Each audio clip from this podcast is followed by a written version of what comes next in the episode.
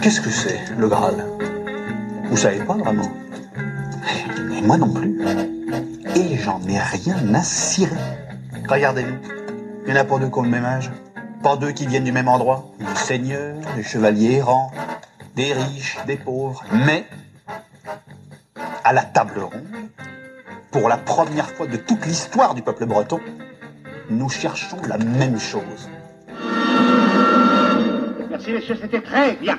C'était très bien. Vous, vous, c'était bien là-bas? Vous, c'était bien? Ça, c'est comme si, comme ça. C'était pas mauvais, c'était très mauvais. Voilà, exactement. Alors, reprenons. La table ronde du management. Une production Albus Conseil.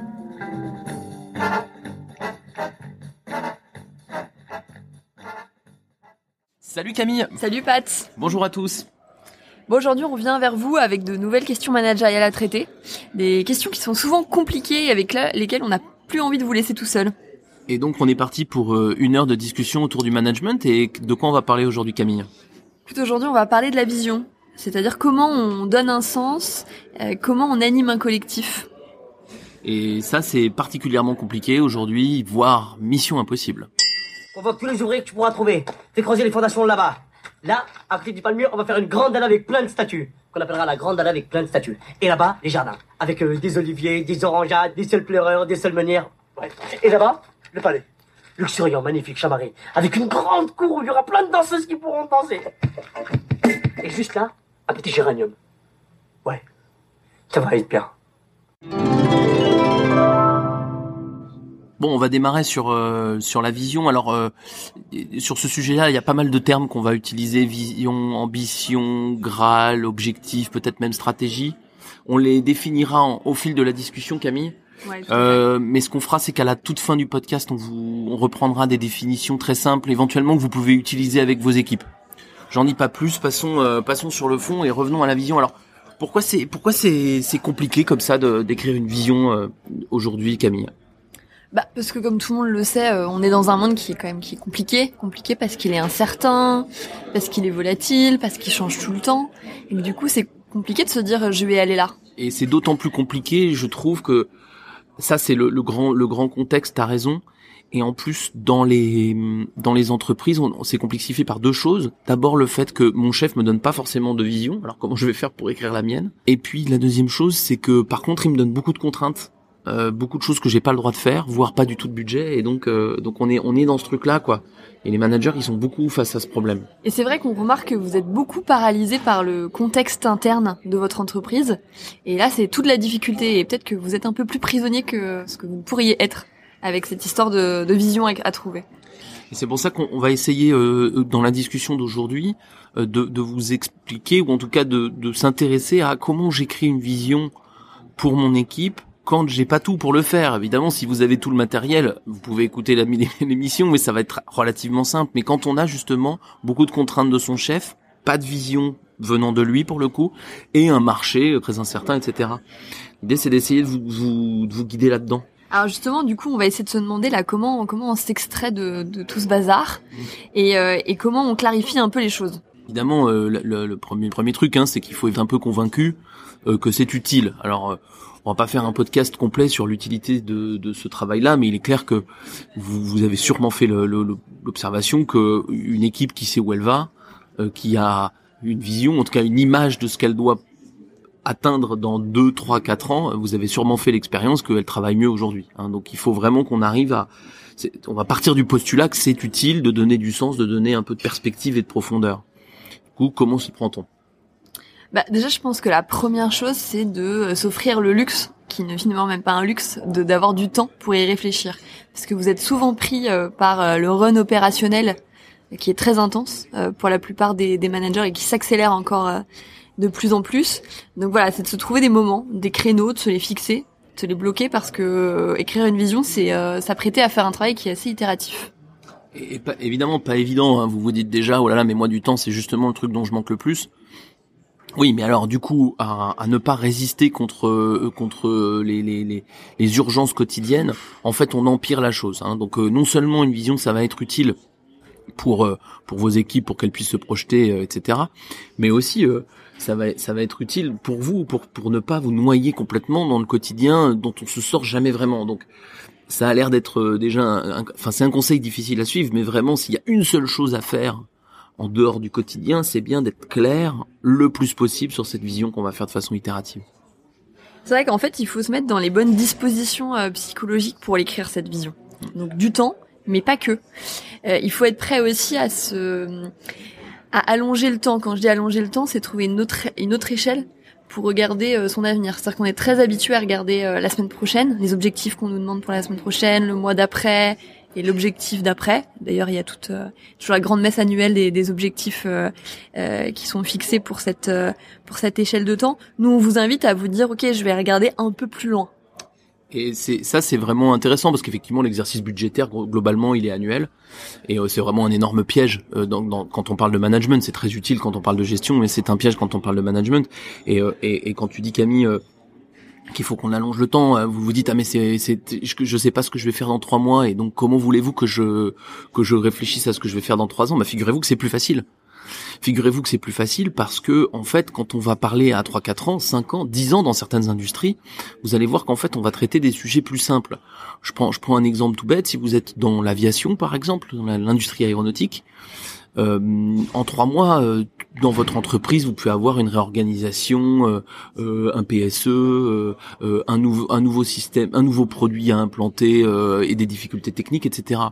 Mais si vous raisonnez à 10 ans, on parle de la de, des habitudes de voyage, on parle de des, des voyageurs dans leurs avions, des besoins des compagnies aériennes, et paradoxalement, celles-là, elles sont moins incertaines que ce qui va se passer dans votre groupe, dans chez Airbus, dans les six prochains mois.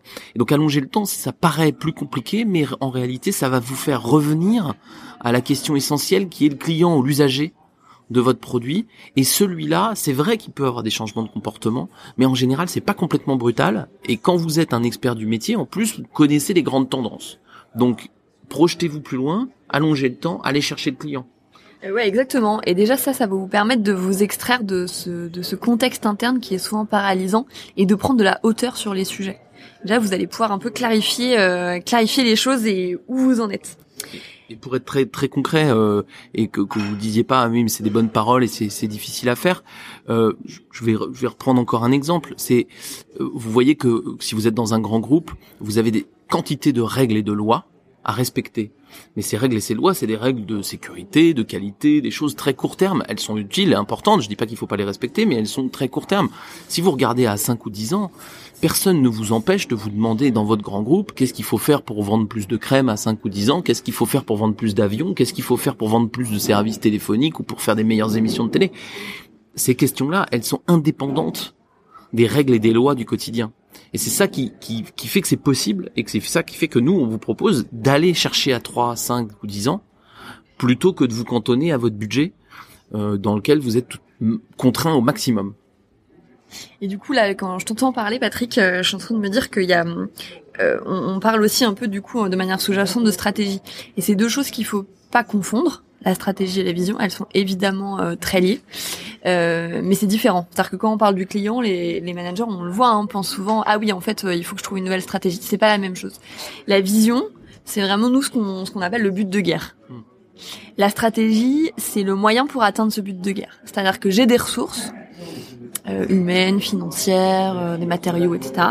C'est de se dire comment je vais allouer ces ressources, comment je vais en disposer, comment je vais les utiliser pour pouvoir atteindre ce but de guerre-là. Et, donc nous, le travail qu'on dit essentiel, c'est bien celui de la vision. Parce qu'en réalité, si vous êtes au clair sur votre vision, c'est-à-dire le but de guerre, c'est-à-dire ce que vous voulez atteindre, en gros, vous me dites, ben moi, voilà ce que je veux faire pour être le meilleur dans mon marché. Hein. Et la vision, c'est pas être le meilleur dans mon marché, on est bien d'accord, parce que être le meilleur dans mon marché, tous vos concurrents le disent. La vision, c'est qu'est-ce que je veux faire dans mon entreprise pour être meilleur dans mon marché. Une fois que vous m'avez défini qu'est-ce que je veux faire, votre stratégie, elle va tomber toute seule, puisque là, vos ressources, vous les connaissez, elles sont plus ou moins figées. Vous pouvez pas avoir 10 millions d'euros qui tombent comme ça tout seul. Et votre but de guerre, vous le connaissez. Ben voilà, il n'y a pas, y a pas 36 choix. La stratégie va être relativement simple à trouver. Ouais, et du coup, il y a quelque chose qui est intéressant dans ce que tu dis, c'est qu'une vision, mais on y reviendra, hein, mais une bonne vision, elle est déjà spécifique. Mm. C'est-à-dire que quand on la lit, quand vous vous la lisez, quand vos clients la lisent, quand vos équipes la lisent, euh, elles se disent ah oui, c'est cette boîte là. Parce qu'il y a une identité, il y a une personnalité qui transparaît. Et encore, il y a pas longtemps, j'ai des clients qui me disaient, euh, quand je leur demandais c'est quoi votre vision, ils me disaient bah c'est être le meilleur acteur de notre marché. Mais non, c'est pas une vision parce que tous leurs concurrents effectivement ont exactement la même. Alors pre- prenons euh, prenons des exemples tout simples que, que vous connaissez tous. Euh, la vision Darty, c'est pas euh, être le meilleur du marché de l'électroménager euh, domestique. La vision de Darty, c'est on va être le meilleur de l'é- de l'électroménager euh, domestique en faisant du service. Euh, La vision de Decathlon, c'est pas être le meilleur sur le marché du sport. La vision de Decathlon, c'est être le meilleur sur le marché du sport en rendant le sport accessible à tous, euh, etc., etc. La, la question de la vision, c'est pas la question de l'objectif. C'est pas être le meilleur. C'est même pas l'ambition, pareil, hein, qui dit ouais, je veux être le premier sur mon marché. Ok, c'est ça, c'est bien sûr ça l'ambition de Decathlon, être le premier sur son marché. Mais ils ont choisi de le faire par l'accessibilité. Résultat des courses en France, quand votre gamin commence un sport, la première fois qu'on l'équipe, on va chez Decathlon. Quand il est expert, on ira peut-être ailleurs, mais la première fois qu'on l'équipe, tout le monde, tous les Français vont chez Decathlon. Ça, c'est une vision extrêmement puissante. Pendant ce temps-là, GoSport a probablement la même envie d'être le meilleur sur le marché, mais il se trouve que si vous voulez acheter le premier vélo de votre fils, vous n'allez pas chez GoSport. C'est parce que pendant des années et des années, l'un a travaillé avec une vision, l'autre sans. Ouais, et puis en plus, euh, on peut aussi se dire que quand on quand on dit à ces équipes, nous, notre ambition, notre vision, c'est d'être les premiers sur notre marché, c'est assez vertigineux. Ça veut pas dire grand chose. On comprend pas comment, on comprend pas pourquoi. Voilà, c'est c'est assez euh, c'est assez compliqué parce qu'il y a pas de personnalité derrière en fait. Il y a pas il y a pas d'âme qui transpire euh, et euh, et du coup c'est pas non plus très émotionnel. Alors nous on pense, mais on va y revenir quand même que bah, une vision c'est aussi il y a aussi une composante assez émotionnelle. Et, d'ailleurs c'est souvent ce qui vous manque euh, quand vous quand vous les écrivez, quand vous les identifiez, c'est que vous êtes très tourné sur le business, avec du coup la, la dominante un peu objective qu'il y a derrière quand même, et vous oubliez une partie qui est comment on embarque, comment on donne envie. Et du coup, c'est ça, c'est vraiment essentiel. C'est donc vous avez fait votre travail sur le client. Hein. Camille parle de business, tu parles de business, t'as raison. On veut pas, il faut pas mettre des chiffres et des zéros ou des dollars. En revanche, il faut parler du client. Mais ensuite, il faut pas s'interdire le comment. C'est-à-dire qu'une vision, elle n'est pas nécessairement que sur le, le but à atteindre, ce n'est pas nécessairement que un, quoi, ça peut aussi être un comment. C'est-à-dire ça peut être aussi de dire, on va notre, notre vision, c'est d'être comme ça et d'y être de cette façon-là et d'y arriver de cette façon-là. On peut avoir des visions sur le comment. Et d'ailleurs, euh, la vision euh, d'Arty euh, que dont je parlais il y a quelques minutes, elle est assez comment finalement, puisqu'elle est sur le service client. Elle n'est pas sur le produit, elle n'est pas sur la nature des magasins. Elle est vraiment sur l'idée qu'on doit être au service du client. On voit bien que cette cette, cette ambition-là, elle est très managériale. Il faut pas se l'interdire. Et là, on prend des exemples d'entreprises qui, qui traitent des visions globalement. Mais quand vous êtes dans votre petit service, euh, au milieu d'une entreprise qui vous impose beaucoup de choses, ben le comment, c'est une sacrée porte de sortie parce que pour le coup, c'est normalement un de vos degrés de liberté les plus forts. Le, premier euh, grand conseil, ou en tout cas le grand enseignement qu'on peut avoir sur la vision, c'est de pas avoir peur, d'allonger le temps, même si ça nous paraît un peu vertigineux, d'aller chercher euh, avec votre équipe à parler de, choses qui vont se passer dans plus longtemps, de façon à faire amener euh, le client, l'expertise métier au cœur de la discussion et d'éloigner un peu les questions d'organisation, de, de lois, de règles, de tout ça qui sont importantes mais qui vous empêchent de, de vous ouvrir l'esprit et de, et de raisonner plus loin. Ça, c'est vraiment la première des choses pour, euh, pour, pour bâtir votre vision. Et puis je pense qu'il y a effectivement il y a ça, et puis il y a un deuxième volet qu'il faut pas euh, oublier, c'est le comment on travaille ensemble. Euh, le côté plus interne en fait. Euh, alors je sais pas, ça peut être, euh, on a envie d'être, par exemple, nous, chez nous c'est le cas, une entreprise libérée, donc on a certains modes de fonctionnement qui vont avoir trait à ça. Ça peut être augmenter la responsabilité, l'autonomie des équipes. Euh, ça peut être d'avoir des valeurs de solidarité plus fortes, plus de convivialité, voilà, tout ce que vous pouvez imaginer sur le comment on va travailler ensemble, mais qui qui concerne beaucoup plus les équipes, beaucoup plus l'interne. Et, et cette partie-là, elle elle a un gros gros intérêt, euh, c'est que les équipes, euh, c'est, c'est- on va vraiment parler du quotidien des gens. Et donc du coup, quand tu vas mettre euh, un gros bout de comment dans ton dans ta vision, tu vas euh, être très proche de leurs préoccupations du quotidien et donc avoir une très forte identification. Alors évidemment, si tu fais que ça, euh, ça devient une cour de récré parce que on travailler bien ensemble sans vraiment savoir pourquoi euh, pourquoi euh, pourquoi faire bah c'est c'est ça devient un jeu c'est plus très intéressant mais néanmoins on peut avoir des grosses proportions de ça parce qu'en plus les gens vont vraiment très bien comprendre et on peut avoir des, équipes qui marchent très bien parce qu'elles sont euh, très unies très solidaires très fortes dans leur façon de travailler ensemble et que leur et que du coup ils font mieux leur métier sans forcément l'animer spécifiquement avec une vision très forte sur le métier. C'est vraiment le comment qui gouverne et dans des sociétés où l'humain est important, euh, ça, ça, marche vachement bien. Oui, et puis si on prend un exemple, bon, c'est qu'on se dit qu'a priori vous n'êtes pas tous patrons de Decathlon, mais c'est pas grave. euh, vous êtes patron d'une BU, d'un service quel qu'il soit, d'une équipe. Euh, il faut aussi vous dire voilà quel, volet, à quel volet euh, euh client ou volet équipe je vais donner plus d'importance. Et selon les contextes dans lesquels on se trouve, ça peut être assez différent. Parce qu'une vision, faut pas oublier qu'elle naît aussi de euh, d'un héritage qu'on a d'une situation euh, qui a eu qui a eu lieu, puis euh, que, que du coup vous portez. Euh, je prends un exemple, par exemple, vous êtes un, un patron d'usine, nous on travaille beaucoup en usine. Vous, votre usine vient de subir un, un mouvement social très fort, donc les, les, les rapports humains ont été quand même mis à mal. En tout cas c'est difficile, votre vision elle risque d'être plutôt tournée vers le comment, vers les équipes, plutôt que vers l'extérieur, parce que ça serait peut-être un peu prématuré. En revanche, je prends un cas euh, presque inverse. Vous êtes euh, directeur d'un magasin euh, qui fonctionne plutôt bien, enfin dans lequel on n'a pas eu de grand événement de type grève ou autre chose. il est probable que vous ayez une vision qui soit beaucoup plus orientée sur la façon dont vous voulez accueillir votre client, le traiter, etc ça pose pas de problème. On va avoir un peu de comment aussi, mais on, on, comme on n'a pas de crise interne, on va euh, animer notre équipe autour de, de, de, ce qui nous préoccupe tous les jours. Tous les jours. Et dans un magasin, le client, l'avantage hein, par rapport à une usine par exemple, hein, c'est que le client vous le voyez tous les jours. Donc c'est quelque chose qui est extrêmement concret. Donc en fonction du contexte historique, est-ce que j'ai eu un mouvement social ou pas? Est-ce que mon contexte managérial est dur ou, ou pas? Et en fonction de votre métier, est-ce que je suis une usine ou un magasin? Est-ce que je suis un service support ou est-ce que je suis un service opérationnel Et puis en fonction de ce qui vient de se passer ou ce qui va se passer.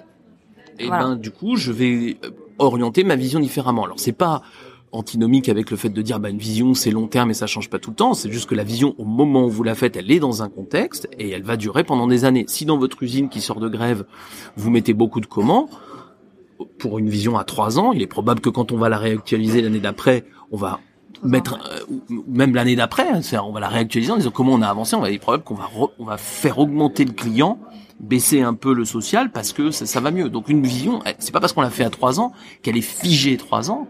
Elle va nous guider pendant trois ans, mais évidemment en fonction des progrès qu'on va faire, elle peut pencher ou non d'un côté ou de l'autre, euh, tout en gardant toujours ces deux volets. Donc toi tu conseilles de l'actualiser euh... Ah bah oui oui.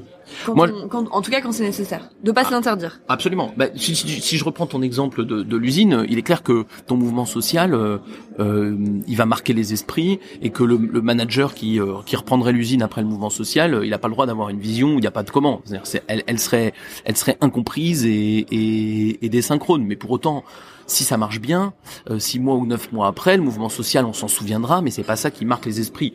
Et donc, si tu veux, bien sûr que tu vas garder la même chose, garder ta même vision de comment, garder ta même vision de quoi, mais dans la pondération des deux, euh, dans l'animation, mais c'est de l'animation, la vision change pas, mais l'animation, tu vas évidemment mettre, remettre beaucoup plus ton client final, ton mm. client interne, ta logistique, je ne sais quoi, et puis ton, ton social va devenir un peu plus une évidence.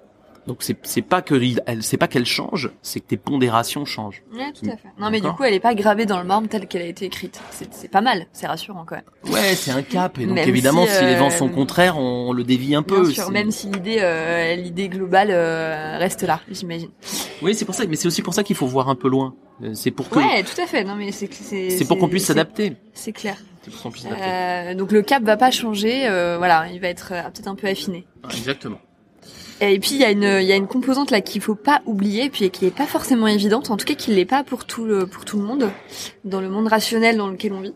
en tout cas, on pense qu'il est rationnel mais il est a priori pas tant que ça. Euh, bah, c'est la composante émotionnelle. C'est-à-dire que faut quand même se dire bon euh, j'ai compris mon client, euh, je me suis projeté, j'ai compris comment j'avais envie qu'on travaille, euh, mais c'est pas que pour vous. Déjà la vision, c'est pas que pour vos clients, c'est aussi pour vos équipes pour qu'elles aient envie d'y adhérer. Donc va falloir quand même leur proposer un truc qui les embarque, qui les anime un peu, euh, qui leur donne envie de se lever le matin, quoi. Et ça, euh, ça peut pas être juste de dire bah ils sont payés pour. Hein, ça fonctionne pas comme ça. Ça se serait si c'était le cas. Euh, on n'aurait plus de boulot nous, mais euh, blague à part, ça, ça peut pas être ça. Et par ailleurs, quand on est dans, dans du dans de l'émotionnel, souvent les patrons ont un peu une erreur, qui est de penser que ce qui les excite eux excite tout le monde, ou alors de penser que les enjeux, euh, on va dire économiques, genre le chiffre d'affaires, la, la croissance qu'on doit faire, le chiffre d'affaires qu'on doit atteindre, la rentabilité, vont exciter tout le monde. Non, pas du tout. L'émotionnel, c'est pas ça. Euh, que- comment comment tu te traites toi l'émotionnel? Comment tu l'amènes? Comment quelles questions tu leur poses? Euh, bah déjà de retravailler un peu sur ses aspirations à soi. Parfois qu'on met un peu de côté parce qu'on est on est pris euh, en étau euh, entre la hiérarchie, euh, les objectifs, euh, toutes les contraintes qu'on voit. Donc de revenir un peu à soi quoi. Nous notre vision du monde, pourquoi on se lève le matin en tant que manager, euh, qu'est-ce qui nous anime. Déjà quand on arrive à, à faire ce petit travail introspectif, euh, on a quelques éléments. Et puis après, euh, moi je conseille souvent aux, aux managers avec qui je travaille de demander à leur équipe ça de faire euh, d'avoir un moment assez informel où il leur pose juste une question c'est voilà qu'est-ce qui vous fait vibrer en fait dans le job? Qu'est-ce qui vous fait que vous vous levez le matin? Et c'est assez amusant parce que quand on fait euh, l'exercice euh, et que déjà on est dans une posture de, de non jugement de bienveillance évidemment euh, et ben on découvre pas mal de choses Et moi, j'utilise des notions qui sont proches des tiennes. C'est pour compléter si ça vous parle euh, différemment. Moi, j'utilise un, un mot assez souvent quand on quand on parle de ces sujets-là, et je conseille souvent aux managers de de- d'essayer de, rendre leur métier plus noble. Euh, C'est-à-dire qu'en gros, euh, il faut bien considérer que euh, ce qui fait qu'une vision marche, c'est que les gens, en la faisant, se sentent se sentent meilleurs, au sens se sentent faire quelque chose de, de qui a du sens, qui est noble. Et donc euh, j'avais j'avais eu cette idée avec Système U. Euh, vous savez les les les les, les su- les supermarchés. On n'a pas travaillé pour eux, mais j'avais vachement observé. C'était c'était intéressant. Euh, euh, c'était Papin à l'époque le patron de Système U et il disait euh, je veux réanoblir le commerce euh, et la grande distribution et notamment il avait fait un truc qui était assez intéressant c'est que la grande distribution était connue pour toujours vouloir vendre des plus grandes quantités. Et lui il avait dit on doit vendre le juste nécessaire je sais pas si vous vous rappelez et je sais pas si tu te rappelles il essayait il disait ben si vous avez besoin de trois tomates on va pas vous les vendre par pack de 6 et en fait en faisant ça il rend le truc plus noble. Et du coup euh, en quand, quand les gens travaillent dedans, ils se reconnaissent parce que ça augmente leur estime d'eux. Moi, je trouve que l'émotionnel, il peut, il peut passer par ça aussi. Et je conseille souvent aux clients de se dire, mais qu'est-ce qui rendrait votre métier plus noble? Ouais. Et d'ailleurs, je suis, en enfin, du coup, en, en en parlant, mais je crois qu'on avait déjà eu cette discussion il y a quelques mois, euh, c'est de se dire que c'est peut-être plus sain d'avoir euh, une vision quand on travaille dans un milieu, je sais pas, comme le luxe, l'aéronautique, euh, euh, où on a souvent des, des, des, collaborateurs qui sont assez passionnés parce qu'ils ont choisi ce secteur-là, parce que depuis qu'ils ont 10 ans, ils rêvent de faire voler des avions ou, euh, ou travailler dans, les sacs de luxe. Voilà. Par contre, quand, quand vous travaillez, moi j'aimerais bien un jour qu'on le fasse avec, euh, avec des caissières c'est c'est autre chose euh, que de trouver une vision et de remettre euh, ce que tu ce que tu disais là de, de la noblesse là-dedans et euh, je trouve que c'est euh, c'est super intéressant euh, comme exercice Mais, mais c'est marrant parce que tu vois, euh, j'avais en tête en t'écoutant un exemple que très récent là d'un de mes d'un de nos clients euh, d'Arty qui montre aussi que la vision, si elle est bien trouvée, elle peut elle peut motiver les gens même quand ils y contribuent pas directement. Et chez Darty, euh, si vous avez suivi il y a quelques mois, ils ont mis un- en place un espèce d'observatoire des marques pour montrer celles qui sont fiables ou pas. Et en gros, c'est un message contre l'obsolescence programmée dont on accuse tous les industriels. Et en fait, en faisant cet effort de dire, bah non, nous on n'est pas, on est contre l'obsolescence programmée, nous on répare, et ben ça a généré chez chez les gens une fierté, même quand ils sont pas du tout réparateurs de, de trucs, une fierté d'être dans la boîte qui s'engage contre l'obsolescence programmée. Et donc ça, là, on est sur une vision qui est purement client. Là, c'est très externe, mais du coup, faut voir que ça rejaillit quand même émotionnellement sur les gens qui sont fiers d'être dans une boîte qui vit avec son temps. Ça va être vrai sur l'écologie, sur d'autres choses. Hein. exactement Le, le, le- mais quand t'as pas euh, la fierté euh, tirée du secteur dans lequel tu travailles Mm. Euh, je prends l'exemple de l'aéronautique mais on prend une boîte euh, par exemple qui est très tournée je sais pas effectivement sur l'environnement on peut se dire là j'y adhère parce que euh, les valeurs euh, c'est important pour moi etc donc euh, j'y adhère. Donc je reprends l'exemple de la caissière. Ouais c'est comment je mets de la fierté pour ces gens qui vont faire un, un boulot qui est super utile, qui est super nécessaire, peut-être plus que beaucoup d'autres d'ailleurs à la société aujourd'hui, mais c'est un autre débat. Mais euh, comment je, voilà, alors qu'il n'y a pas beaucoup de valeur ajoutée entre guillemets dans, dans, dans ce boulot-là, comment je vais leur donner un peu de fierté en les animant avec ce, ce cap, euh, ce cap que je leur donne et cette, et cette mission du coup que je leur donne aussi. Alors ça fait pas tout, hein, la, la vision. euh, effectivement, euh, si vous euh, si vous leur donnez des conditions de, de travail qui sont pas qui sont pas bonnes, comme c'est le cas d'ailleurs dans, dans pas mal de boîtes, on l'a vu dans les médias récemment dans ce secteur-là, ça, ça, la vision va pas tout faire. Hein. Donc forcément, la vision, vous vous en doutez. Après, c'est comment je l'anime et comment je la mets en place. Mais voilà, c'est effectivement ça. Co- comment je mets de la fierté, comment je mets de la noblesse, comment je mets de l'envie euh, là-dedans. Donc on, on, on- on va on va passer maintenant à des choses plus opérationnelles sur la façon dont vous écrivez une, une vision. En, en résumé, euh, qu'est-ce qu'on vous conseille? D'abord, prenez du temps pour ça, même si c'est pas énorme. C'est vraiment le truc le plus important, le truc le plus utile que vous pouvez faire en- en- pour vous extraire du quotidien. Une fois que vous avez pris du temps, nous on, estime que vous avez deux grands volets à une vision. Le premier qui est allonger le temps, aller chercher du client et de la, de la, réalité business. Et le deuxième volet, c'est euh, parler de l'interne, parler de la façon dont vous voulez travailler, etc.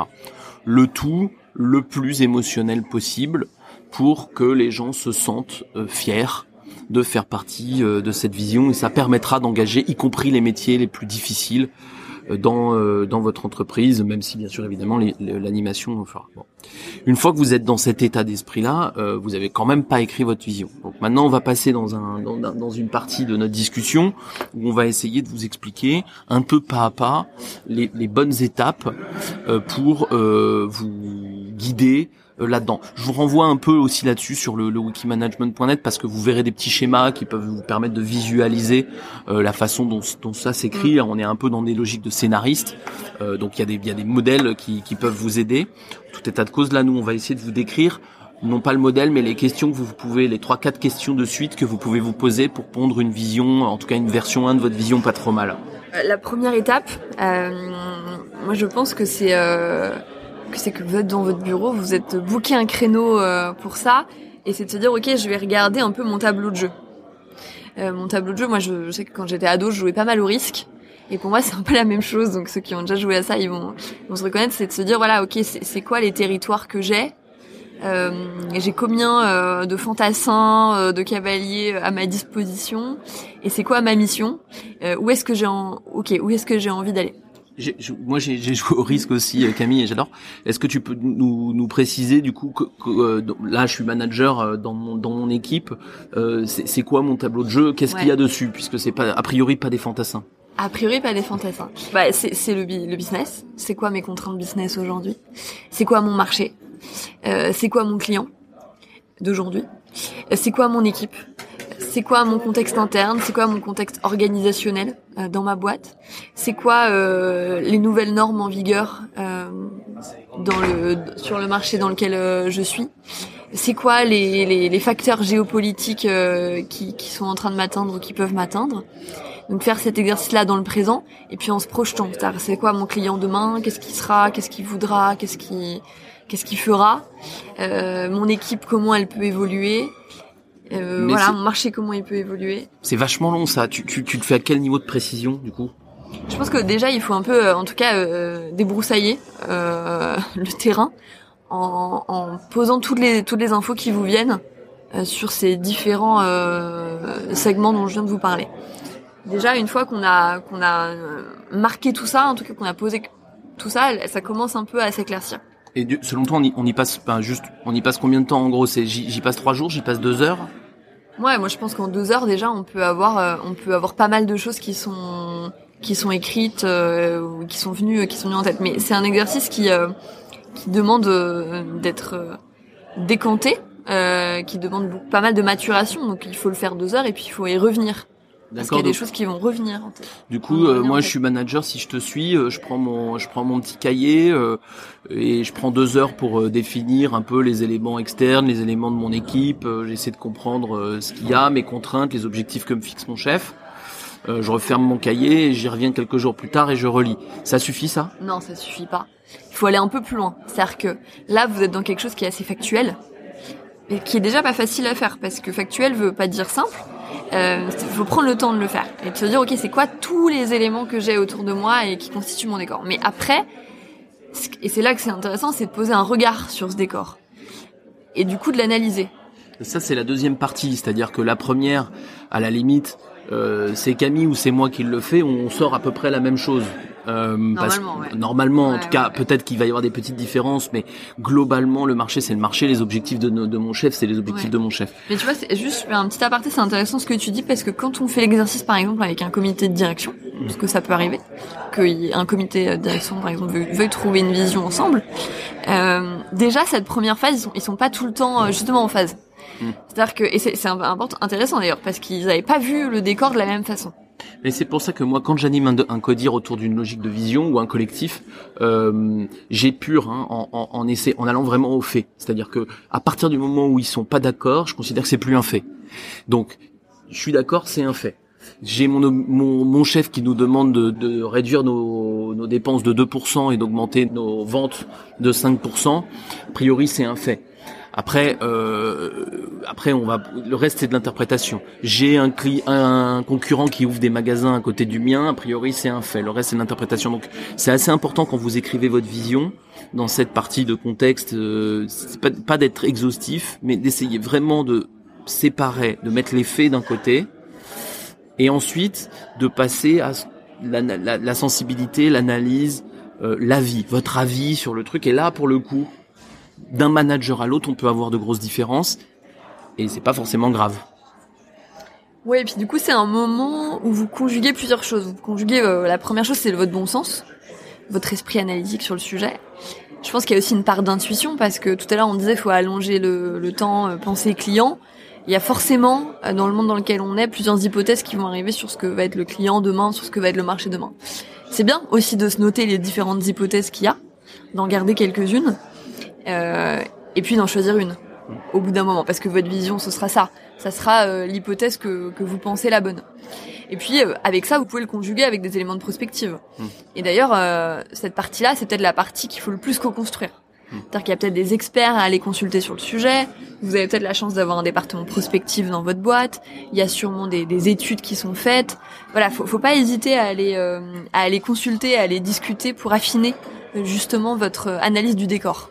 Oui, oui, bien sûr, et ça peut évidemment tout ça peut se faire en collectif. Donc quand on démarre une vision, on démarre pas par l'écrire, hein, on démarre en écrivant le contexte, puis ensuite en écrivant l'avis sur le contexte, et cet avis, il nous amène à conclure sur une menace, ou en tout cas euh, l'idée de dire, vu vu que notre euh, environnement euh, va forcément changer, hein, euh, si vous avez un environnement qui va pas changer dans les trois prochaines années, dites-le moi qu'on aille l'étudier parce qu'à mon avis, c'est louche. C'est louche. C'est super louche. ça peut peut-être arriver, mais c'est très très rare. Peut-être chez Hermès pour les sacs de très grand luxe, mais globalement non, ça, ça change tout le temps et partout. et donc du coup, si nous on ne change pas, a priori, on va perdre des positions. Donc le, le, le, le aujourd'hui, le monde fait qu'on doit être en perpétuelle évolution. Donc normalement, votre constat, votre analyse, elle doit arriver à une menace. Cette menace, elle est pas, il faut l'exprimer. Elle n'est pas faite pour faire peur. Hein, le management par la peur, ça ne marche pas et ça marche. On l'a testé en 14. C'est-à-dire qu'en gros, euh, on voulait les faire sortir des tranchées, on leur tirait dans le dos. Et ben, ce qu'ils ont fait, les mecs, c'est qu'ils s'automutilaient pour pas y aller. Donc, la, peur, ça génère des comportements absolument pas de mobilisation. Ça génère des comportements totalement dingues. Donc, il faut pas manager la peur. En revanche, que vous ayez une vision claire de la menace sans en rajouter pour le coup, sans en rajouter émotionnellement, factuel, ça c'est essentiel et c'est la toute dernière étape avant de commencer à rédiger ce qui va vraiment être votre vision, la phrase de vision, euh, le rendre le sport accessible à tous pour Decathlon. Voilà. C'est juste après avoir clarifié cette menace-là. Et donc du coup, quand vous avez fait ce travail d'analyse, euh, qui est pas un mince travail, hein, c'est une tâche qui est quand même plutôt plutôt ardu. Mais euh, mais, mais, effectivement passionnante moi j'adore le faire euh, pour ou avec des clients. C'est un des exercices que je préfère. Euh, bah, vous devez arriver en tout cas à des idées de vision. Alors vous n'allez pas avoir la phrase clé la phrase choc qui va faire euh, se soulever les foules tout de suite. Mais c'est pas grave vous allez avoir des idées vous allez en drafter quelques-unes et puis vous allez l'affiner. C'est pour ça qu'on vous dit il faut vraiment du temps parce que tout ce travail là moi je pense qu'il faut bien se dire je, je m'y colle pendant un mois je pense un mois un peu toutes les semaines. Oui, pas un mois à plein temps évidemment, hein, c'est plutôt itératif. Alors ce qui est j'ai intéressant ce que tu dis sur la phrase, moi je vois beaucoup de clients qui se perdent ou qui font des visions mauvaises parce qu'ils essaient tout de suite d'avoir la petite phrase. Faut pas comprendre le produit et le packaging quoi.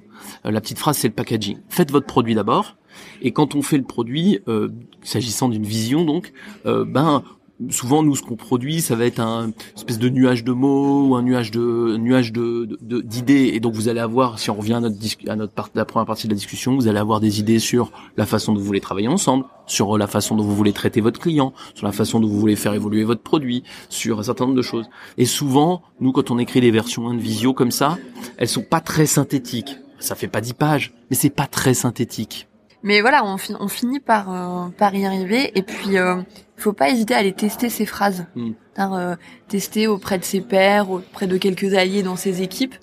Puis vous savez, une bonne vision, Mm. si elle est réussie, il y a- il quelque chose qui se passe. Mm. Quand vous la dites, déjà vous, vous sentez un truc, il y a un truc qui s'allume un peu. Et puis euh, dans votre équipe, c'est pareil. Et euh, ça, faut faire confiance à, à son intuition sur ça. Et des fois, on a des phrases toutes simples euh, qu'on a qu'on a construit avec nos clients ou qu'ils ont construit tout seuls d'ailleurs, euh, qui qui comme ça paraissent euh, un peu anecdotiques, euh, sans beaucoup d'ampleur et en fait qui marchent bien. Ouais, j'ai même même parfois le sentiment que quand elles sont pas très bien packagées et qu'il y a un mot un peu bizarre euh, qui est pas un super mot de marketing, moi j'ai souvent le sentiment que ça marche mieux parce que justement on va s'identifier, on va se sentir un peu singulier. C'est-à-dire si votre vision c'est euh, ça, prend les mots euh, meilleure, exemplarité, performance, euh, référence du marché, tout ça, c'est c'est tellement tendu qu'en fait quand les gens l'entendent ils ont déjà l'impression de l'avoir entendu 22 fois et donc c'est la 23e et donc ça fait rien. Et je préfère moi j'en j'en ai une, enfin c'était c'était notre un de nos collègues qui avait fait ça chez, chez- dans une boîte là chez Hermès. Ils avaient une, vision un peu incompréhensible euh, avec des mots bizarres enfin bizarres très peu usuels. Et euh, finalement c'est ça qui a marché, c'est qu'en fait on essayait de se- s'expliquer ces mots et en se les expliquant, on réfléchissait à notre métier, à la façon de traiter nos clients et ça marchait super bien. Euh, donc c'était euh, c'était la euh, l'audace nourricière, vous voyez, vous la, la vision, euh, l'audace nourricière quoi. C'est pas très clair, mais du coup on a beaucoup posé de questions sur. pas très clair. Non, mais dans la vraie vie, là, tu, tu, toi, tu la, tu la connaissais pas. Et dans la vraie vie, tu dis, bah non, mais c'est débile. Et en fait, dans la vraie vie, discuter, c'est quoi nourricier? Comment est-ce que, et c'est, ça a un vrai sens, c'est comment est-ce que chaque chose qu'on fait nourrit chaque personne dans, dans, l'usine. Donc c'est passionnant, mais ce que je veux dire, Je rigole, et pourtant j'ai vu les équipes il y a pas longtemps. Effectivement, j'y étais pas il y a trois ans quand ils ont construit la vision, mais euh, les, les- les- collaborateurs de, de- de- du site de production sont assez habités par euh, par ces mots-là. Et, et d'ailleurs, ils me le disaient avec fierté. Nous, on est un site, on fait de l'audace nourricière. Voilà. Et donc du coup, ça fonctionne. Euh, ça fonctionne si c'est si ça a du sens, si justement on a fait le produit avant le packaging et que du coup derrière une notion qui peut être très claire ou un peu plus obscure, il y a pour le coup un, un vrai travail, une vraie qui peut être collectif, mais un vrai travail, une vraie idée fo- fondamentale quoi. Et derrière l'audace nourricière, ce qui marchait et ce qui marche toujours très très bien, c'est qu'il y a une vraie euh, communauté de, de choses qu'on essaie de faire ensemble. Et donc du coup ça fonctionne. Donc je m'en fiche que le packaging il soit un Mm. peu euh, un peu étrange, Euh, ça fonctionne quoi. T'as d'autres exemples, euh, Patrick, de vision que t'as fait qui ont Bah moi j'en ai une. qui ont bien marché? Ouais, j'en ai une vachement bien là dans une usine euh, euh, très technique euh, où euh, ils, ils ont voulu devenir la vitrine euh, du, du, du groupe. Alors ça, pareil, ça paraît très très très bateau, euh, mais en fait euh, ils ont beaucoup travaillé dessus et, et derrière cette vitrine, c'était l'idée, tu sais, de que tout doit pouvoir être montrable. Et la culture des entreprises, des usines, souvent, c'est de cacher les choses, cacher les choses sous le tapis pour pas que les chefs le Ouais. voient ou pour pas que le client le voit. Et dans, dans cette usine, ils sont dit, ben dans le monde dans lequel on est, nos clients ont besoin de transparence, etc. On va montrer, on va faire que toute notre usine soit montrable, que tout soit montrable. Et euh, ça, ça a vachement bien marché en fait. Et donc derrière un mot, Mm. un peu, euh, pour le coup là, c'est un peu creux. On comprend, on comprend bien le mot. C'est plus simple que l'audace nourricière, mais c'est un peu creux. En fait, pour eux, ils l'ont rempli. Et c'est pour ça que, vu de l'extérieur, une vision, elle n'est pas toujours, euh, elle n'est pas toujours spectaculaire. Mais si l'équipe, si votre équipe a rempli le mot ou les mots d'un sens très fort pour eux, euh, bah ça va fonctionner.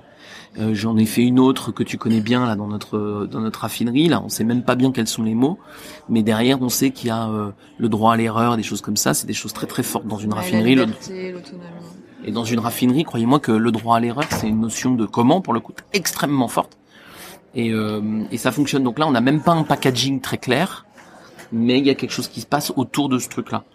Je pense qu'il y a quelque chose qui se passe et ce qui est spectaculaire, c'est aussi la façon euh, dont les, les managers qui ont qui ont identifié cette vision l'incarnent et le portent. C'est ça en fait moi que je trouve spectaculaire, c'est euh, ils ont choisi un truc qui les animait et, euh, et on voit qu'ils sont alignés avec ça. Et du coup, euh, ils, ils mettent beaucoup de force. Et quand on a euh, quelqu'un qui apporte ça, qui apporte courage aussi, parce qu'il faut pas mal de, vira- de, de courage hein, pour apporter une vision, par exemple, de droit à l'erreur dans une raffinerie, dans un très grand groupe pétrolier qu'on citera pas, Mais qu'on reconnaît. mais qu'on voilà qu'on reconnaît facilement. Euh, il faut quand même pas mal de, de courage, hein, en fait. Et ben du coup, quand vous voyez ça, en tant que collaborateur, vous avez vous avez envie de le suivre, forcément. Et donc du coup, euh, pour finir sur votre écriture de vision, donc vous avez fait votre analyse factuelle, ensuite vous avez fait votre votre analyse euh, subjective qui a abouti à votre menace. Ça vous a permis de construire une vision qui répond à cette menace dont on vient de parler. Ensuite, il faut, euh, pour que les équipes se projettent un peu dans cette vision, euh, la, la rendre un peu plus concrète en donnant des pistes de solutions. On va pas s'attarder sur ce sujet parce que c'est le truc que vous savez le mieux faire, et surtout parce que c'est le truc où il faut pas trop travailler. Parce que si vous, il faut évidemment qu'il y ait des, des traductions. Je prends mon idée de vitrine. Il faut qu'on se dise, ok, c'est la vitrine pour les clients, c'est la vitrine pour les managers. Ça veut, il faut un peu décrire ce que ça veut dire être une vitrine, pas que ce soit juste des mots en l'air.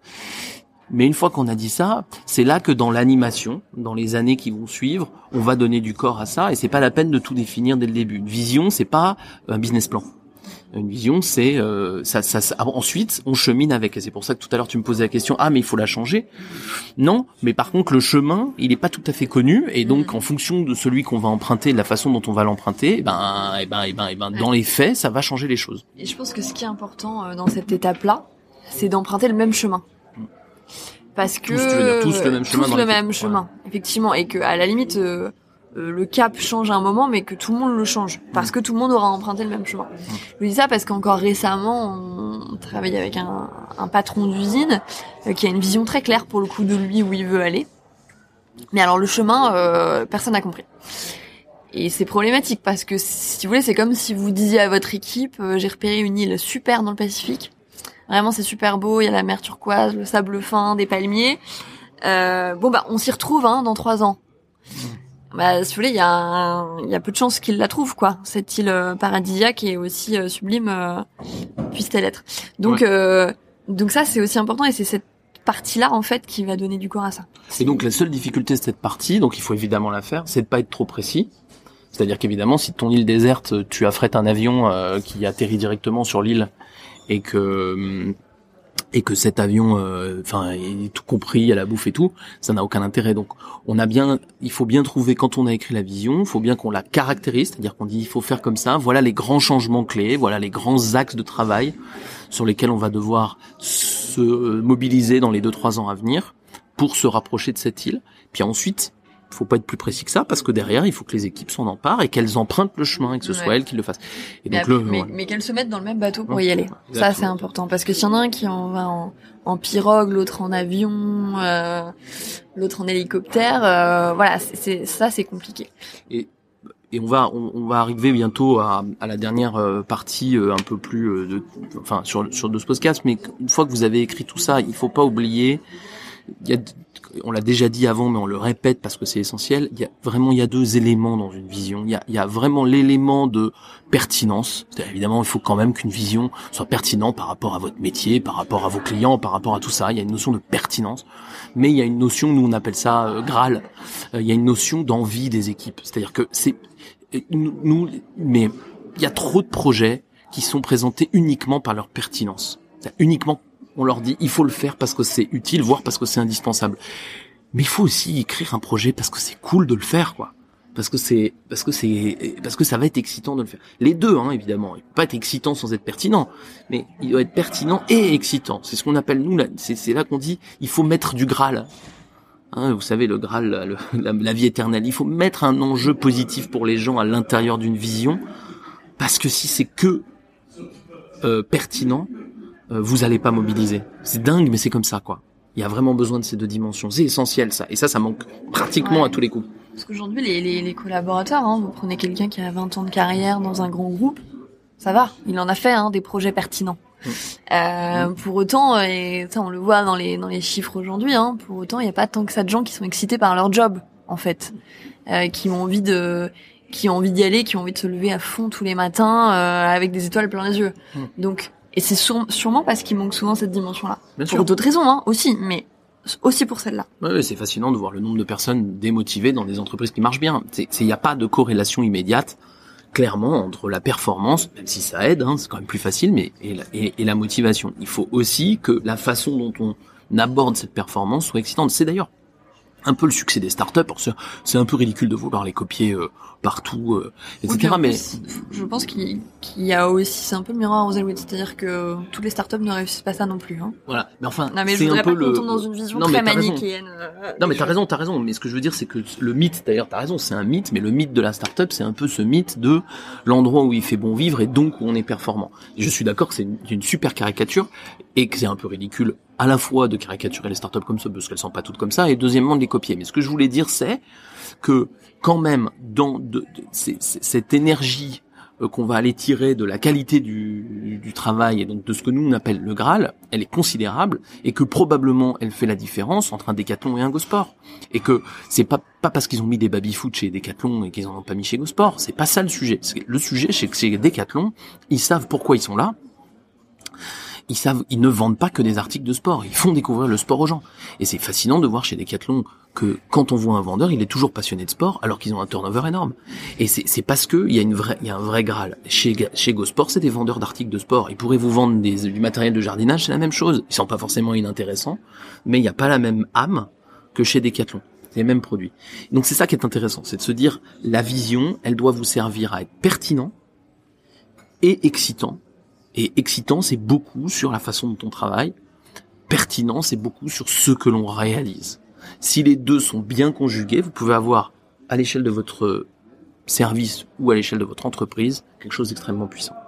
Et est-ce que tu penses, euh, toi, qu'il y a un moment euh, où il faut vraiment s'atteler à cette tâche-là? Un moment plus particulier qu'un autre? Bon, en prise de poste, si ça n'existe pas, c'est pareil, évidemment essentiel, euh, surtout si ça n'existe pas. Si ça existe, il faut l'actualiser, mais si ça n'existe pas. Mais bon, ça, ça paraît évident, je vais pas m'attarder là-dessus. Non, en revanche, pour revenir un peu sur ce qu'on disait en introduction, c'est, je, je crois vraiment que plus on pense que c'est impossible, plus il faut le faire. C'est-à-dire que moi, je vois bien que plus vous êtes, plus les managers sont paumés, paumés, paumés, et se disent mais comment je vais faire une vision, je sais pas où on va. Plus cet exercice est utile et plus il est faisable. Ouais. Puis après, ça peut être des moments d'adversité très forts, hein, pour, Mm. euh, pour s'en remettre une, une vision, ça peut vraiment aider.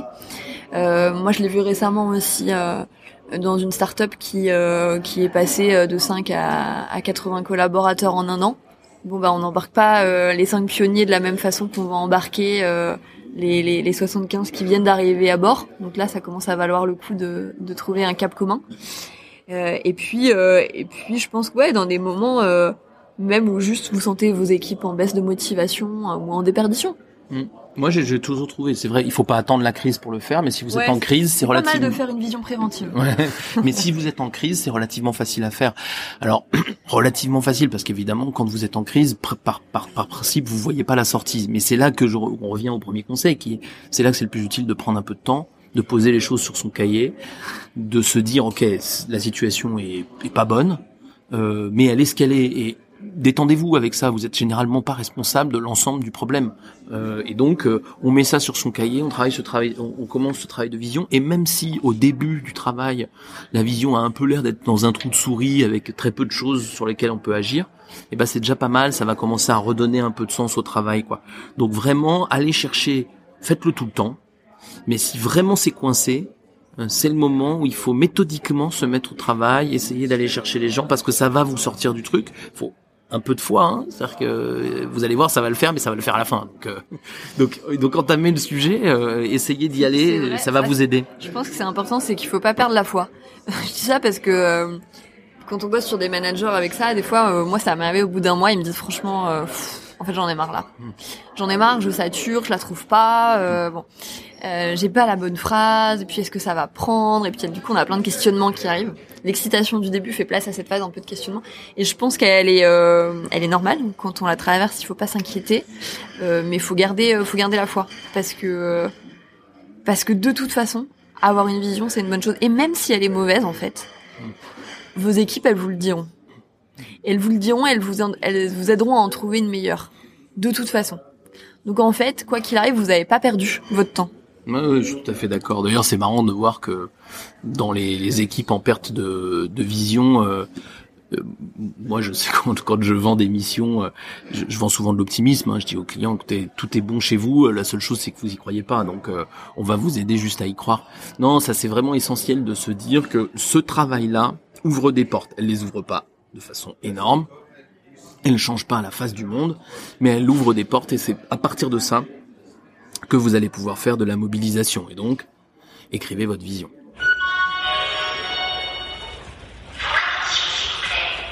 Alors, une fois n'est pas coutume, on va faire un petit glossaire parce que c'est des termes qui tournent beaucoup dans les entreprises et parfois vous êtes un peu bloqué, vous savez pas comment les expliquer à vos équipes. C'est pas essentiel pour comprendre le podcast, mais ça peut vous aider d'avoir les mots avec des définitions simples. On va commencer par vision, le mot qu'on utilise le plus. La vision, c'est une image claire de l'endroit que l'on veut atteindre dans le futur. C'est pour ça que c'est souvent relié d'ailleurs à votre cœur de métier, aux clients, au, au- au business. Donc on se donne un rendez-vous clair dans le futur et ensuite, avec chacun ses compétences et ses fonctions, on essaye de se rapprocher tous ensemble de ce but à atteindre. Dans le podcast, on parle aussi de Graal. Le Graal, vous l'entendrez beaucoup moins, sauf si vous travaillez avec nous, mais par contre, il faut que vous l'ayez en tête. Le Graal, ça vient vraiment du roi Arthur. C'est l'idée de dire qu'à l'intérieur d'une vision, il faut qu'il y ait une dimension excitante pour les équipes. Par rapport à une vision, la vision, elle est vraiment liée à la pérennité pour le site ou pour l'équipe, à sa pertinence cérébrale, on va dire, alors que le Graal, il est beaucoup plus lié à l'envie, donc il est plutôt au niveau du cœur et des émotions. On a employé le mot de stratégie. Alors là, il est employé à tort et à travers, parfois pour dire des choses très compliquées. La stratégie, c'est extrêmement simple, c'est juste l'utilisation des moyens rares. C'est donc indi- indispensable d'avoir une vision pour le faire, parce que la stratégie ne peut pas se faire sans vision. C'est impossible. Mais une fois que vous avez une vision, ben, vos moyens sont par définition limités, même si vous êtes très riche, c'est quand même limité. Et donc, il faut décider où est-ce que vous utilisez vos ressources humaines, vos ressources financières vos ressources techniques euh, au sens très large du terme. On en a peu parlé dans le podcast, mais pourquoi pas définir l'objectif, notion proche de l'ambition.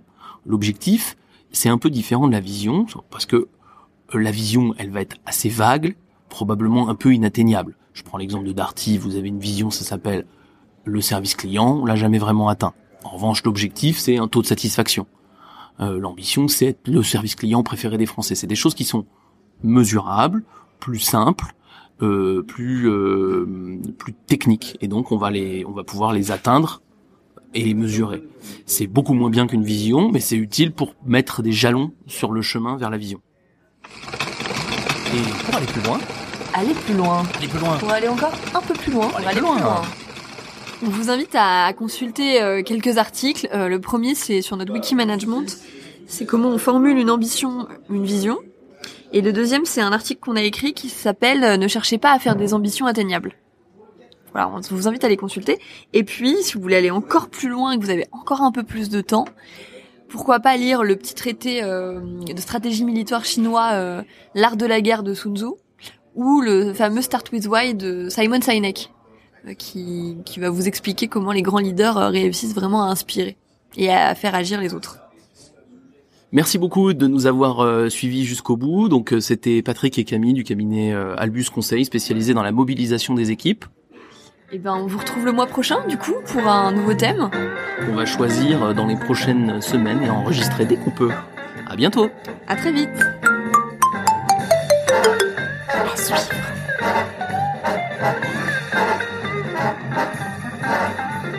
Yeah.